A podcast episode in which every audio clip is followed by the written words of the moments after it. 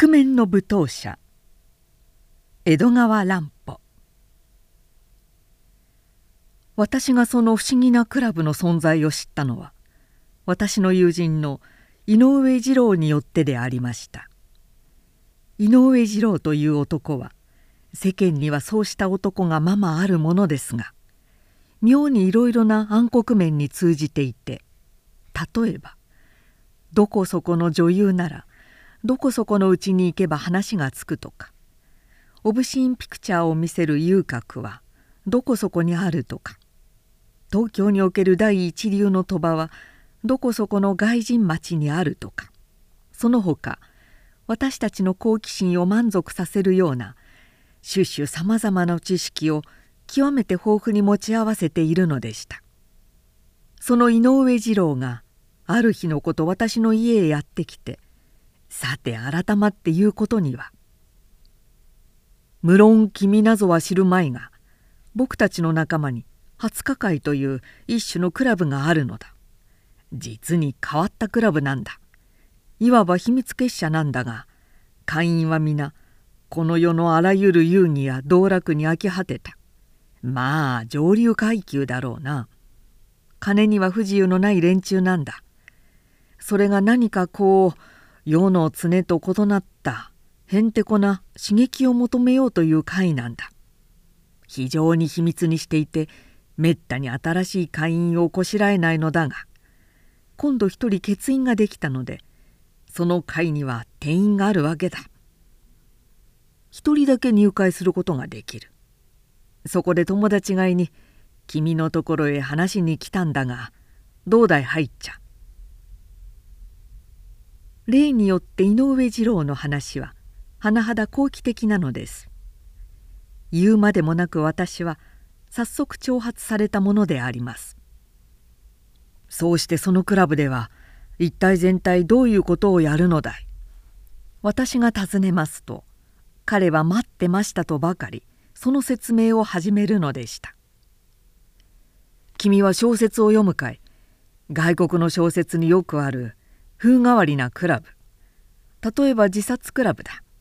あれなんか少し風変わりすぎるけれどまあああいった強烈な刺激を求める一種の結社だね。そこではいろいろな催しをやる。毎月20日に集まるんだがひとたびごとにあっと言わせるようなことをやる。今時この日本で決闘が行われると言ったら君なんか本当にしないだろうが。20日会ではこっそりと決闘の真似事さえある。もっとも命がけの決闘ではないけれどある時は当番に当たった会員が犯罪めいたことをやって例えば人を殺したなんてまことしやかに脅かすことなんかやる。それが真に迫っているんだから誰しも肝を冷やすよ。またある時は非常にエロチックな遊戯をやることもある。ともかくそうしたさまざまな珍しい催しをやって普通の道楽なんかでは得られない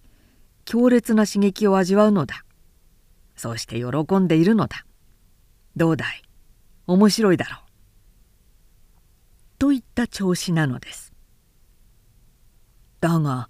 そんな小説めいたクラブなんか今時実際にあるのかい？私が半信半疑で聞き返しますと「だから君はダメだよ。世の中の隅々を知らないのだよ。そんなクラブなんかお茶の子さ。この東京にはまだまだもっとひどいものだってあるよ。世の中というものは君たち君子が考えているほど単純ではないのさ。早い話がある貴族的な集会所でオブシーンピクチャーの活動写真をやったなんてことは世間周知の事実だがあれを考えてみたまえ。あれなんか都会の暗黒面の一片鱗に過ぎないのだよ。もっともっとどえらいものがその辺の隅々にゴロゴロしているのだよ。で結局私は井上二郎に切腹されてその秘密結社へ入ってしまったのです。さて入ってみますと彼の言葉に嘘はなくいやそれどころか多分こうしたものだろうと想像していたよりもずっとずっと面白い。面白いというだけでは当たりません。怖悪的という言葉がありますがまああの感じです。ひとたびその会に入ったらそれがやみつきです。どうしたって会員を装うなんて気にはなれないのです。会員の数は17人でしたがその中でまあ会長といった位置にいるのは日本橋のある大きな呉服屋の主人公でこれがおとなしい商売柄に似合わず非常にアブノルマルな男で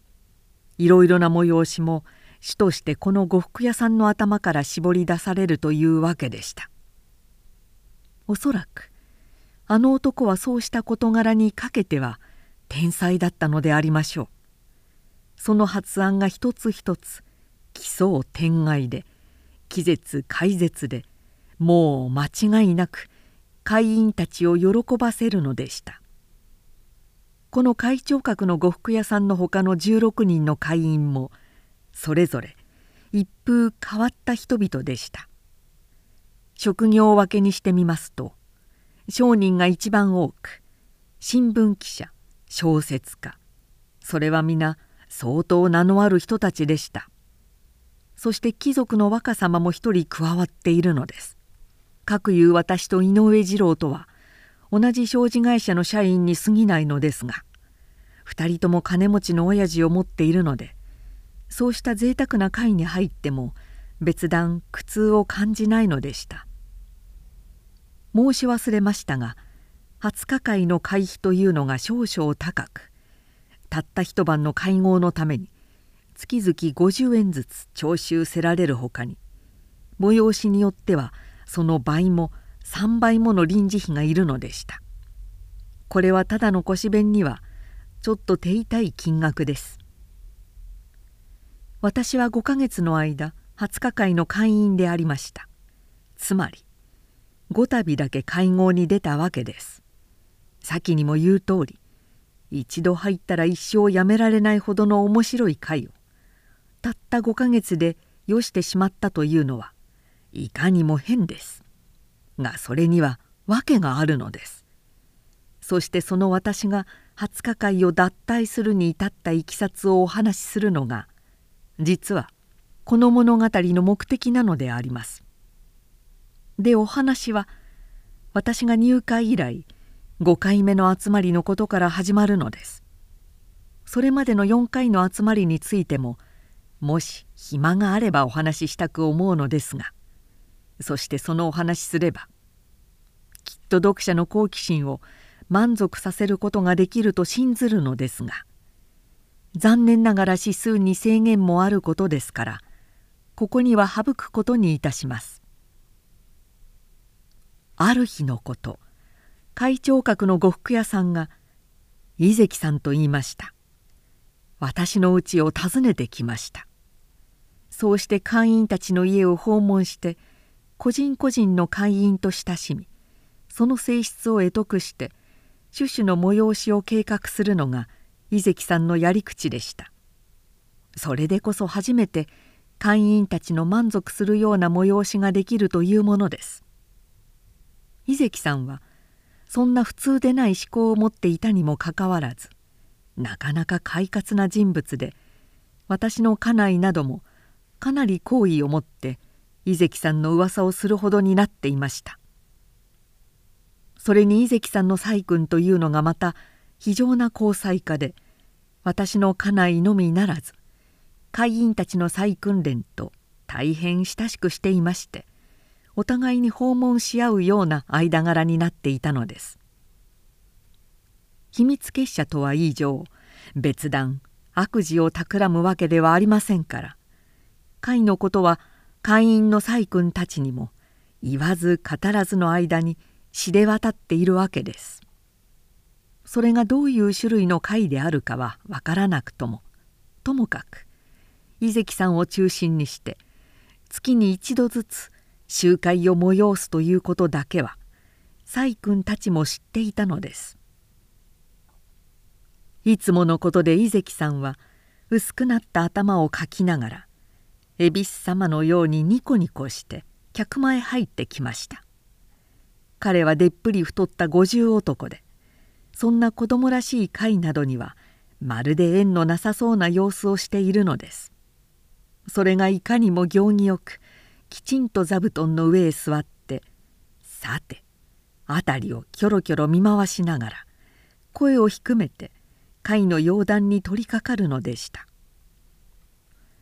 今度の20日の打ち合わせですがね一つ今までとはがらりと風の変わったことをやろうと思うのですよ。というのは仮面舞踏会なのです。17人の会員に対して同じ人数の婦人を招きまして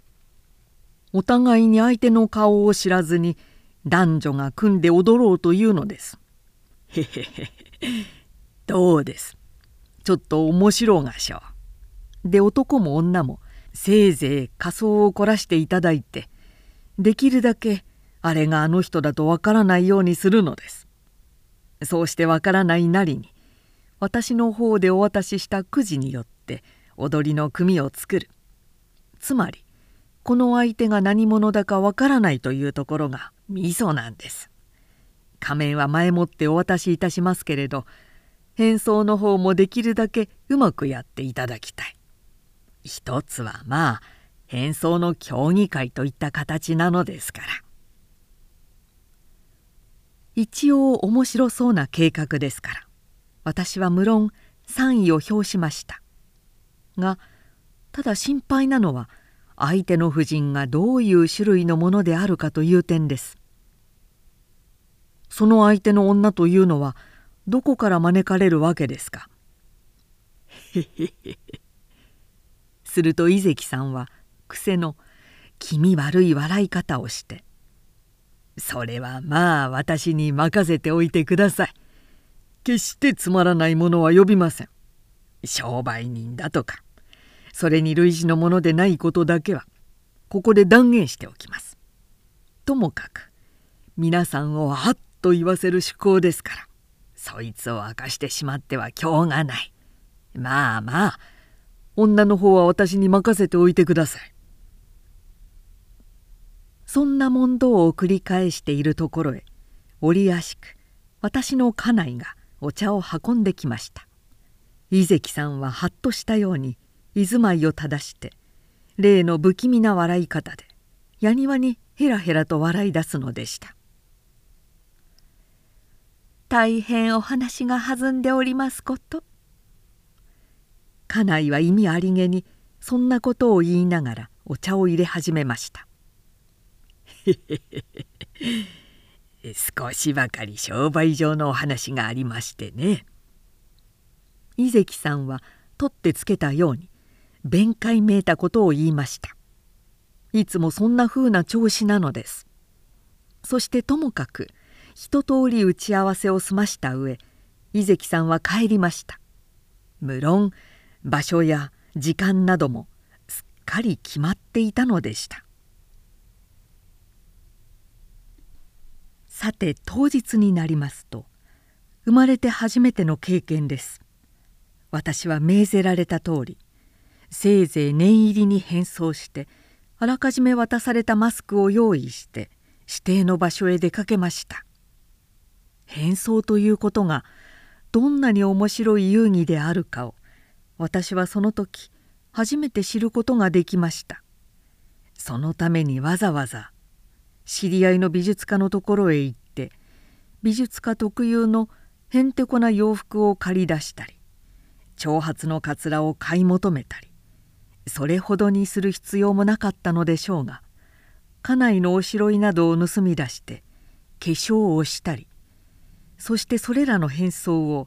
うちの者たちに少しも悟られないようこっそりとやっている気持ちがまたたまらなく愉快なのです。鏡の前でまるでサーカスの道化役者ででもあるように顔にベタベタおしろいを塗りつける心持ちあれは実際一種異様の不思議な魅力を持っているものです。私は初めて女が兄弟の前で長い時間を浪費する気持ちが分かったように思いました。ともかくも変装を済ませた私は異形の風景を人力車の幌に隠して午後8時という指定に間に合うように秘密の集会場へと出かけました。集会場は山の手のある富豪の邸宅に設けられてありました。車がその邸宅の門に着くと私はかねて教えられていた通り門番小屋に見張り番を務めている男に一種の合図をして長い敷石道を玄関へと差し掛かりました。アーク灯の光が私の不思議な格好を長々と白い小石道に映し出していました。玄関には一人のボーイ邸の男が立っていてこれは無論甲が雇ったものなのでしょう。私の風景を怪しむ様子もなく無言で内部へ案内してくれました。長い廊下を過ぎて洋風の大広間に入るとそこはもう三三午後会員らしい人々やその相手を務める婦人たちが立っていたり歩いていたり長椅子に沈んだりしていました。おぼろにぼかした灯光が広く立派な部屋を夢のように照らし出していました。私は入り口に近い長椅子に腰を下ろして知人を探し出すべく部屋の中を見渡しました。しかし彼らはまあなんという巧みな変装者たちなのでしょう。確かに会員に相違ない10人近くの男たちはまるで初めて会った人のように背格好から歩きぶりから少しも見覚えがないのです。言うまでもなく顔面は一様の黒いマスクに隠されて見分けるべくもありません。他の人はともかく古くからの友達の井上二郎だけはいかにうまく変装したからといって見分けられぬはずはあるまいと瞳を凝らして物色するのですが私の後から次々に部屋へ入ってきた人たちの中にもそれらしいのは見当たりません。それはまあなんという不思議な晩であったことでしょう。いぶし銀のようにくすんだ色の広間の中に鈍く光った寄木細工の床の上にシュシュさまざまの変装を凝らしおそろいのマスクをはめた17人の男と17人の女がむっつりと黙り込んだまま今にも何事か奇怪な出来事の起こるのを待ちもうけでもするようにある者は静止しある者はうごめいているのです。こんなふうに申しますと読者諸君は西洋の仮想舞踏会を連想されるかもしれませんが決してそうではないのです。部屋は洋室であり人々は大体様子をしてはいましたけれどその部屋が日本人の邸宅の洋室でありその人々が様子をした日本人であるように全体の調子が非常に日本的で西洋の仮想舞踏会などとはまるで違った感じのものでありました。彼らの変装は正体をくらます点において極めて巧みではありましたけれど皆あまりに地味なあるいはあまりに粗暴な仮想舞踏会という名称にはふさわしからぬものばかりでした。それに婦人たちの妙に物おじをした様子でなよなよと歩く風情はあの活発な西洋女の様子とは似ても似つかぬものでありました。正面の大時計を見ますともはや指定の時間も過ぎ会員だけの人数も揃いました。この中に井上二郎のいないはずはないのだがと私はもう一度目を見張って一人一人の異様な姿を調べてゆきました。ところがやっぱり疑わしいのは23見当たりましたけれどこれが井上だと言い切ることのできる姿はないのです。荒い五番島の服を着て同じハンチングをつけた男の肩の格好がそれらしくも見えます。また赤黒い色の品服を着て品の帽子をかむりわざと長い弁髪を垂れた男がどうやら井上らしくも見えます。そうかと思うとぴったり身についた黒の肉襦袢を着て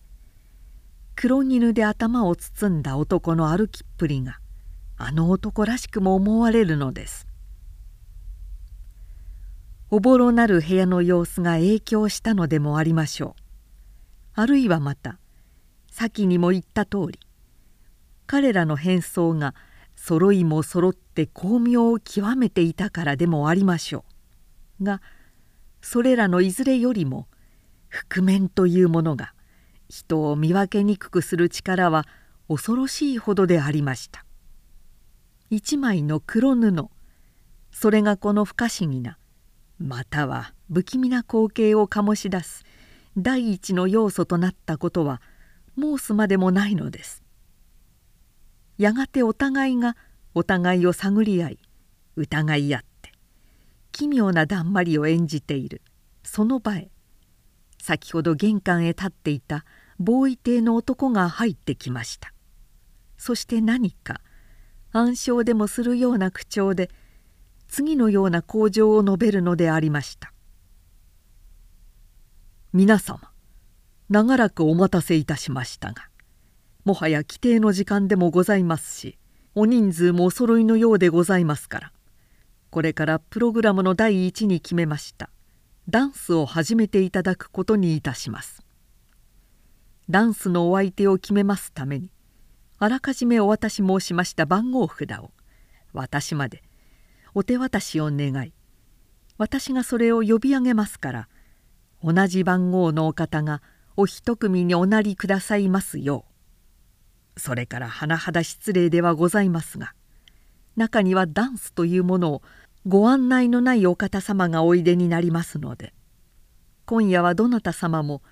ダンスを踊るというおつもりでなくただ音楽に合わせまして手を取り合って歩き回るくらいのお考えでご案内のないお方様も少しもご遠慮なくご愉快をお尽くしくださいますようなお組み合わせが決まりましたならばお経を添えますためにその部屋の伝統をすっかり消すことになっておりますからこれもお含みおきくださいますようお願いいたします。これは多分井関さんが命じたままを復唱したものに過ぎないのでしょうがそれにしても何というへんてこな申し渡しでありましょう。いずれは狂気めいた20日会の催しのことですけれどちと薬が効きすぎはしないでしょうか。私はそれを聞くとなんとなく身のすくむ思いがしたことであります。さてボーイ邸の男が番号を読み上げるに従って私たち34人の男女はちょうど小学生のようにそこへ一緒に並びました。そして17対の男女の組み合わせが出来上がったわけです。男同士でさえ誰が誰だかわからないのですからまして相手と決まった女が何者であるか知れよう道理はありません。それぞれの男女はおぼろげな投稿のもとに互いに覆面を見交わしてもじもじと相手の様子をうかがっています。さすがに木を好む20日会の会員たちもいささか立ちすくみの形でありました。同じ番号の縁で私の前に立った婦人は黒っぽい洋装をして昔流の濃い覆面をつけその上からご丁寧にマスクをかけていました。一見したところこうした場所にはふさわしくないしとやかな様子をしていましたけれどさてそれが何者であるか。専門のダンサーなのか。女優なのか。あるいはまた堅気の娘さんなのか。井関さんの先だっての口ぶりではまさか芸者などではありますまいが何しろ全く見当がつかないのです。がだんだん見ていますうちに相手の女の体つきになんだか見覚えのあるような気がしてきました。気の迷いかもしれませんけれどその格好はどこやらで見たことがあるのです。私がそうして彼女をじろじろ眺めている間に先方でも同じ心と見えまして長髪画家に変装した私の姿を熱心に検査し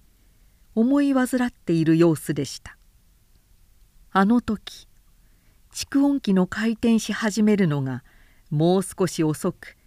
伝統の消えるのがちょっとでも遅れたなら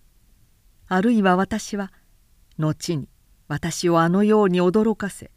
恐れさせたところの相手をすでに見破っていたかもしれないのですが惜しいことにはもう少しというところで一時に広間が暗黒になってしまったのです。はっと暗闇になったものですから仕方なくあるいはやっと勇気づいて私は相手の女の手を取りました。相手の方でも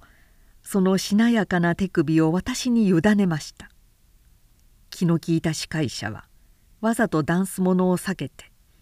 静かな弦楽合奏のレコードをかけましたのでダンスを知った人も知らない人も一様に素人として広間の中を回り始めました。もしそこにわずかの光でもあろうものなら気がさしてとても踊ることはできなかったでしょうが司会者の心遣いで幸い暗闇になっていたものですから男も女も案外活発におしまいにはコツコツというたくさんの足音がそれから荒い息遣いが広間の天井に響き渡るほども勢いよく踊り出したものであります。私と相手の女も初めの間は遠方から手を握り合って遠慮がちに歩いていたのがだんだん接近して彼女の顎が私の肩に私の飼いなが彼女の腰に密接にして夢中になって踊り始めたのであります。私は生まれてからあのような妙な気持ちを味わったことがありません。それは真っ暗な部屋なのです。そこの寄せ木細工の滑らかな床の上を木の肌をたたいている無数のキツツキのようにコツコツコツコツと不思議なリズムをなして私たちの靴音が走っています。そして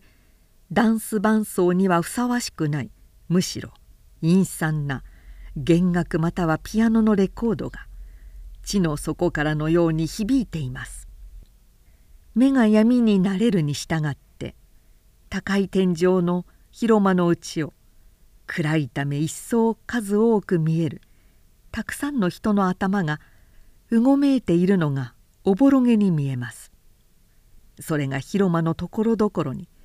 巨人のように喫立した数本の太い円柱をめぐってちらちらと入り乱れている有様は地獄の共演とでも形容したいような世にも奇怪な感じのものでありました。私はこの不思議な情景の中でどことなく見覚えのある。しかしそれが誰であるかはどうしても思い出せない一人の婦人と手を取り合って踊っているのです。そしてそれが夢でも幻でもないのです。私の心臓は恐怖とも歓喜ともつかぬ一種異様の感じを持って激しく踊るのでありました。私は相手の婦人に対してどんな態度を示すべきかに迷いました。もしそれがバイタの類であるなればどのような無作法も許されるでありましょう。がまさかそうした種類の婦人とも見えません。ではそれをなりわいにしている踊り目の類ででもありましょうか。いやいやそんなものにしては彼女はあまりにしとやかでかつ武藤の作法さえ不安内のように見えるではありませんか。それなら彼女は堅気の娘片木の娘。片木の娘。片木の娘。あるいはどこかの細君ででもありましょうか。もしそうだとすると井関さんの今度のやり方はあまりに5年の言ったむしろ罪深い技と言わねばなりません。私はそんなことをせわしく考えながらともかくもみんなと一緒に回り歩いておりました。するとはっと私を驚かせたことにはそうして歩いている間に相手の婦人の一方の腕が驚くべき大胆さを持ってスルスルと私の肩に伸ばされたではありませんか。しかもそれは決して媚びを売る女のやり方ではなくと言って若い娘が恋人に対する感じでもなく少しのぎこちなさも見せないでさも慣れ慣れしく当然のことのように行われたのであります。短く寄った彼女の覆面からは軽くにおやかな息が私の顔をかすめます滑らかな彼女の絹服がなよなよと不思議な感触を持って私のビロードの服に触れ合います。このような彼女の態度はにわかに私を大胆にさせました。そして私たちはまるで恋人同士のように無言の舞踏を踊り続けたことであります。もう一つ私を驚かせたのは闇を透かして他の踊り手たちを見ますと彼らもまた私たちと同じようにあるいは一層大胆に決して初対面の男女とは思えないような踊り方をしていることでありました。一体まあこれは何という気違い沙汰でありましょう。そうしたことになれぬ私は見も知らぬ相手と暗闇の中で踊り狂っている自分がふと空恐ろしくなるのでした。やがてちょうど皆が踊り疲れた頃に蓄音機の総額がはたと止まって先ほどのボーイの声が聞こえました「皆様次の部屋に飲み物の用意ができましてございます。しばらくあちらでご休息くださいますようお願いいたします。声につれて境のドアが左右に開かれ眩しい光線がパッと私たちの目を打ちました。司会者の万意老なき心配りを感じながらしかし無言のまま一対ずつ手を取り合ってその部屋へ入るのでした。広間には比ぶべくもありませんがでも相当広い部屋に17個の小小宅が純白のクロースに覆われて配置よく並んでいました。ボーイの案内につれて私と私の夫人とは隅の方のテーブルに着きました。見ると給仕人はなくておのおののテーブルの上に2つのグラスと2本の洋酒の瓶が置かれてあります。1本はボルドーの白ぶどう酒。他の1本は無論男のために用意せられたものですがシャンパンなどではなく何とも知れぬ不思議な味の酒でした。やがて奇怪な酒盛りが開かれました。固く言葉を発することを禁じられた私たちはまるで阿舎のように黙々として杯を満たしてはのみ満たしてはのみしました。婦人たちも勇敢にブドウ酒のグラスを取るのでした。それはかなり強烈な酒であったと見え間もなく私は激しい酔いを覚えました。相手の婦人にぶどう酒をついでやる私の手が怒りのように震えてグラスの縁がカチカチとなりました。私は思わず変なことを怒鳴りそうになっては慌てて口をつぐみました。私の前の覆面の女は口までも覆った黒布を片手で少し持ち上げてつつましく杯を重ねました。そして彼女も酔ったのでしょう。覆面を外れた美しい皮膚はもう真っ赤になっておりました。そうして彼女を見ているうちに私はふと私のよく知っているある人を思い浮かべました。彼女の首から肩の線が見れば見るほどその人に似ているのです。しかしその私の知っている人がまさかこんな場所へ来るはずはありません。最初からなんとなく見たようなと感じたのはおそらく私の気の迷いに過ぎなかったのでしょう。世の中には顔でさえも瓜二つの人があるくらいです。姿勢が似ていたからとて迂闊に判断を下すことはできません。それはともかく無言の酒盛は今や竹縄と見えました。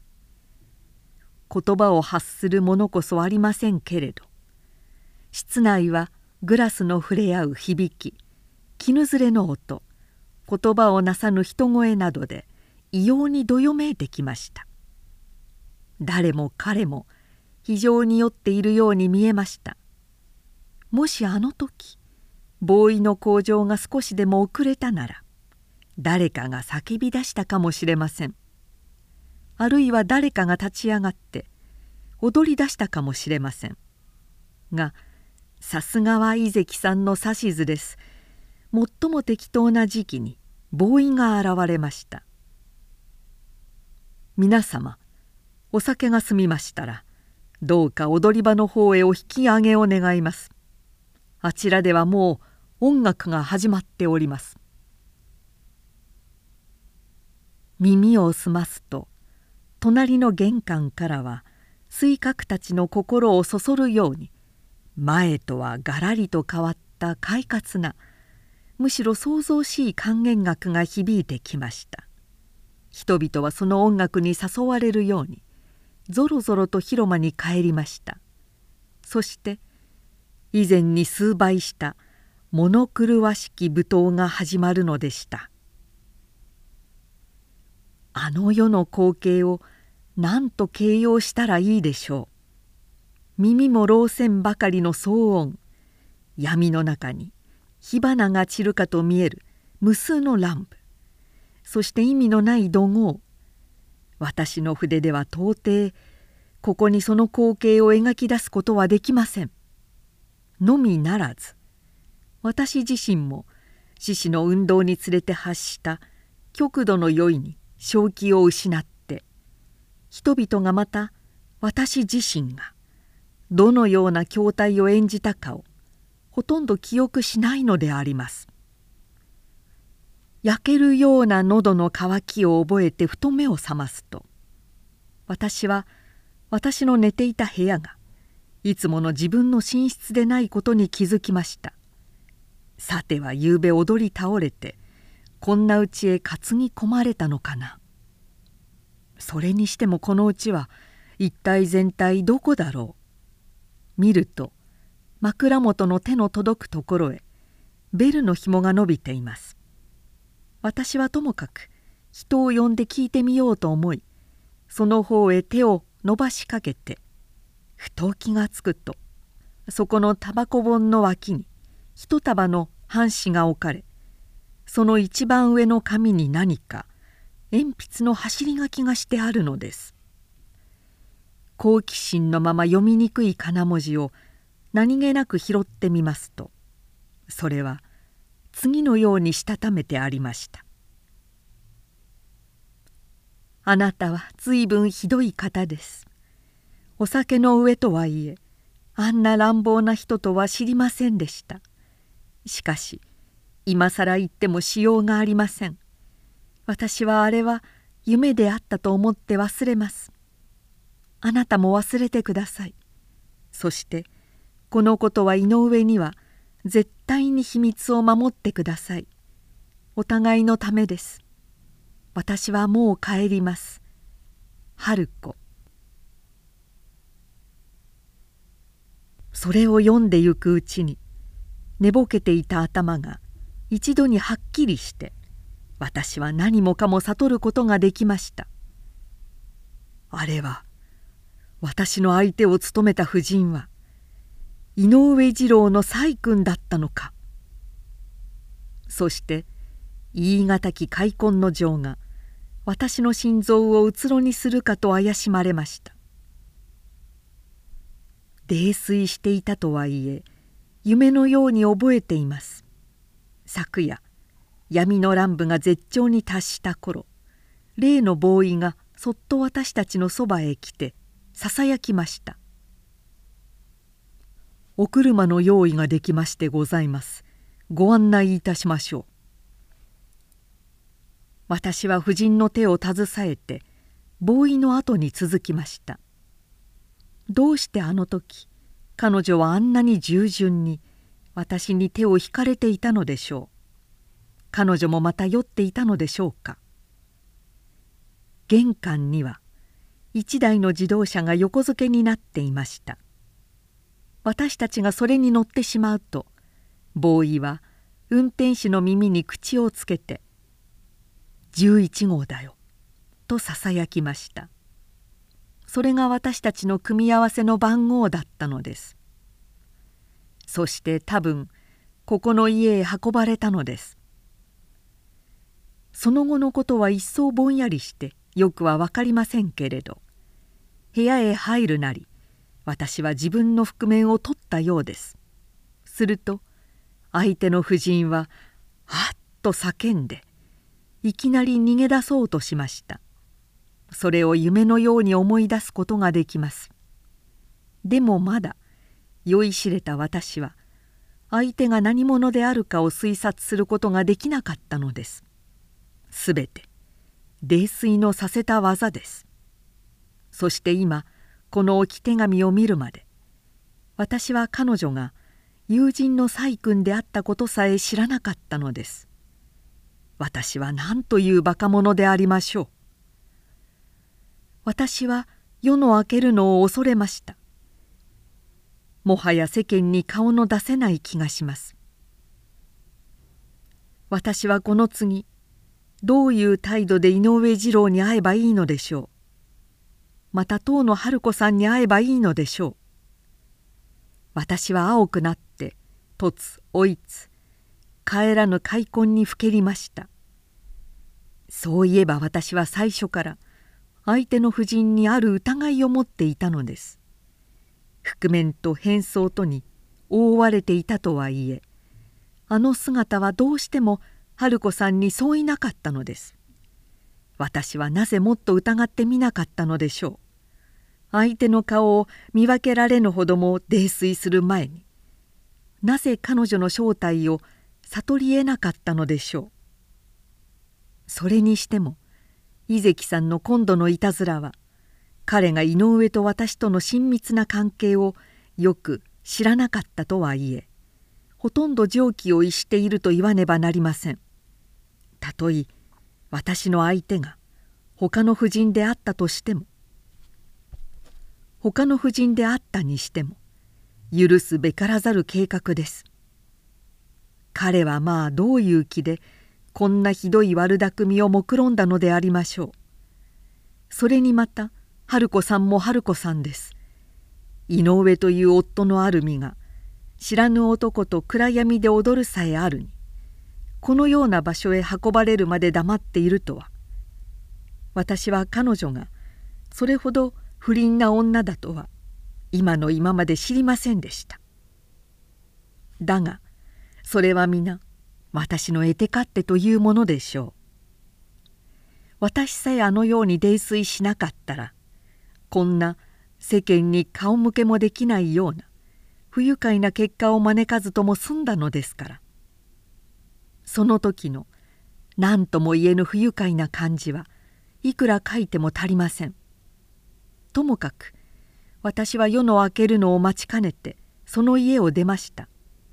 そしてまるで罪人ででもあるようにおしろいこそ落としましたけれどほとんど昨夜のままの姿を車の幌に深く隠して家路に着いたことであります。家に帰っても私の開墾は深まりこそすれ決して安らぐはずはありません。そこへ持ってきて私の女房は彼女にしてみれば無理もないことでしょうが病気と称して一間に閉じこもったきり顔も見せないのです。私は女中の給仕でまずい食事をしながら開墾の情をさらに倍化したことであります。私は会社へは電話で断っておいて机の前に座ったまま長い間ぼんやりしていました。眠くはあるのですがとても寝る気にはなれません。そうかといって本を読むこともその他の仕事をすることも無論ダメです。ただぼんやりと取り返しのつかぬ失策を思い患っているのでした。そうして思いに浸っているうちに私の頭にふと一つの懸念が浮かんできました。だが待てよ。私は考えるのでした。一体全体こんなバカバカしいことがあり得るものだろうか。あの井関さんが昨夜のような不倫な計画を立てるというのも変だしそれにいくら泥酔していたとはいえ朝になるまで相手の夫人を知らないでいるなんて少しおかしくはないか。そこには私をして強いてそう信じさせるような技巧が浪せられてはいなかったか。第一井上の春子さんがあのおとなしい細君が舞踏会に出席するというのも信じがたいことだ。ああそうだ。問題はあの夫人の姿なんだ。ことに首から肩にかけての線なんだ。あれが井関さんの巧妙なトリックではなかったのか。有利の巷から覆面をさせれば春子さんと見まがうような女を探し出すのはさほど困難ではないだろう。俺はそうした影武者のためにまんまと一杯食わされたのではないか。そしてこの手にかかったのは俺だけではないかもしれない。人の悪い井関さんは意味ありげな暗闇の舞踏会で会員の一人一人を俺と同じような目に合わせ後で大笑いをするつもりだったのではないか。そうだ。もうそれに決まった。考えれば考えるほど全ての事情が私の推察を裏書きしていました。私はもうくよくよすることをやめ先ほどとは打って変わってニヤニヤと気味の悪い独り笑いを漏らしさえするのでした。私はもう一度外出の支度を整えました。井関さんのところへ押しかけようというのです。私は彼に私がどんなに平気でいるかということを見せつけて夕べの仕返しをしなければなりません。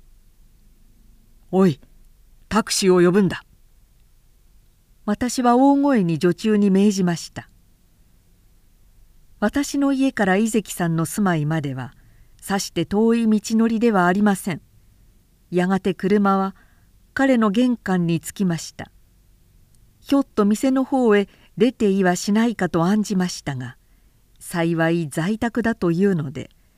私はすぐさま彼の客間に通されました。見るとこれはどうしたというのでしょう。そこには井関さんのほかに20日会の会員が3人も顔をそろえて談笑していたではありませんか。ではもう種明かしが済んだのかしら。それともこの連中だけは私のような目にも合わなかったのかしら。私は不審に思いながらしかしさも愉快そうな表情を忘れないで設けられた席に着きました「やあゆうべはお楽しみ」会員の一人がからかうように声をかけました「なあに僕なんざダメですよ。君こそお楽しみでしたろう」私は顎を撫でながらさも平然と答えました「どうだ驚いたかという腹です」ところがそれには一向反響がなくて相手から返ってきた言葉は実に奇妙なものでありました。だって君のところのは我々のうちで一番新しいんじゃありませんか。お楽しみでないはずはないや。ねえ井関さん。すると井関さんはそれに答える代わりにあはあはと笑っているのです。どうも様子が変なのです。しかし私はここで弱みを見せてはならぬとさらに一層平気な表情を作るのに骨折りました。が彼らは私の表情などには一向お構いなくガヤガヤと話を続けるのです。だが昨夜の思考は確かに秀逸だったね。まさかあの覆面の女が天然の女房とは気がつかないやね。開けて悔しき玉手箱か。そして彼らは声を揃えて笑うのです。無論最初札を渡す時に夫妻同一番号にしておいたんだろうがそれにしてもあれだけの人数がよく間違わなかったね。間違ったら大変ですよ。だからその点は十分気をつけてやりました。井関さんが答えるのです。井関さんからあらかじめ胸を含めてあったとはいえ女房連よくやってきたね。あれが自分の亭主だからいいようなものの味を占めて他の男にあの調子でやられちゃたまらないね。危険を感じますかね。そしてまたもや小生が起こりました。それらの会話を聞くうちに私はもはやじっと座っているに耐えなくなりました。多分私の顔は真っ青であったことでしょう。これですっかり事情が分かりました。伊関さんはあんなに自信のあるようなことを言っていますがどうかした都合で自分だけ相手が間違ったのです。自分の女房の代わりに春子さんと組み合ったのです。私は運悪くも偶然恐ろしい間違いに落とされてしまったのです。だが私はふともう一つの恐ろしい事実に気づきました。冷たいものが私の脇の下をたらたらと流れました。それでは井上二郎は一体誰と組んだのであろう？言うまでもないことです。私が彼の妻と踊ったように彼は私の妻と踊ったのです。おお私の女房があの井上二郎と私はめまいのために倒れそうになるのをやっとこらえました。それにしてもそれはまた何という恐ろしい錯誤でありましょう。挨拶もそこそこに井関さんの家を逃れ出した私は車の中でガンガン言う耳を押さえながらどこかにまだ一縷の望みがあるような気がしていろいろと考え回すのでありました。そして車が家へ着く頃やっと気がついたのは例の番号札のことでした。私は車を降りると家の中へ駆け込み書斎にあった変装用の服のポケットからその番号札を探し出しました。見るとそこには横文字で17と記されています。ところで昨夜の私たちの番号は私ははっきり覚えていました。それは11なのです。わかりました。それは井関さんの罪でも誰の罪でもないのです。私自身の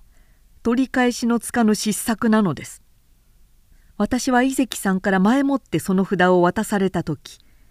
間違わぬようにとくれぐれも注意があったのにもかかわらずよくも見ておかないであの会場の劇場的な空気の中でそぞろ心に見たのです。そして1と7とを間違えて11番と呼ばれた時に返事をしたのです。でもただ番号の間違いくらいからこんな大事を引き起こそうとは誰が想像しましょう。私は20日会などという気まぐれなクラブに加入したことを今更後悔しないではいられませんでした。それにしても井上までがその番号を間違えたというのはどこまでいたずらな運命でしょ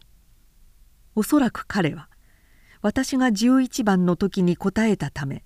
自分の札を17番と誤信してしまったのでしょう。それに井関さんの数字は7と1と間違いやすいような書体だったのです。井上二郎と私の妻とのことは私自身の場合に引き比べて推察に固くありません。私の変装については妻は少しも知らないのですし彼らもまた私同様強者のように酔っ払っていたのですから。そして何よりの証拠は一間に閉じこもって私に顔を見せようともせぬ妻のそぶりです。もう疑うところはありません。私はじっと書斎に立ち尽くしていました。私にはもはやものを考える力もありませんでした。ただ焼き付くように私の頭を襲うものはおそらく一生涯消え去る時のない私の妻に対する井上二郎に対するその妻春子に対する抱きすべき感情のみでありました。